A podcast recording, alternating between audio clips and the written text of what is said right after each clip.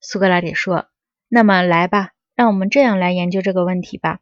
先请记住，城邦和个人性格之间都是相似的，然后再逐个的观察每一种城邦和个人的性格特点。”格劳孔说：“哪些性格特点？”苏格拉底说：“首先谈论一个国家，一个被建筑统治的国家。你说它是自由的呢，还是受奴役的呢？”格劳孔说：“是完全受奴役的。”苏格拉底说：“但是在这样的国家，你看到它也有主人和自由人呀。”格劳孔说：“我看到这种人只是少数，而所谓的整体以及其最优秀的部分，则处于屈辱和不幸的奴隶地位。”苏格拉底说。因此，如果个人和国家相像，他必定有同样的状况。他的心灵充满大量的奴役和不自由，他的最优秀、最理性的部分受着奴役，而一个小部分，即那个最恶的和最狂暴的部分，则扮演着暴君的角色，不是吗？格劳孔说：“这是必然的。”苏格拉底说：“那么你说，这样一个灵魂是在受奴役呢，还是自由的呢？”格劳孔说。我认为是在受奴役。苏格拉底说：“受奴役的和被建筑统治的城邦，不是最不能做自己真正想做的事情的吗？”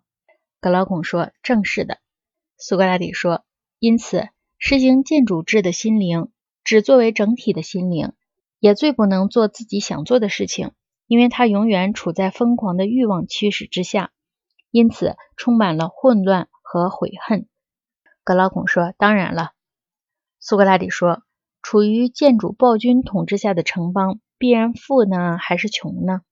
格劳孔说：“穷。”苏格拉底说：“因此，在建主暴君式统治下的心灵，也必定是永远贫穷的和苦于不能满足的。”格劳孔说：“是的。”苏格拉底说：“又这样的一个国家和这样的一个人，不是必定充满了恐惧吗？”格劳孔说：“是这样。”苏格拉底说。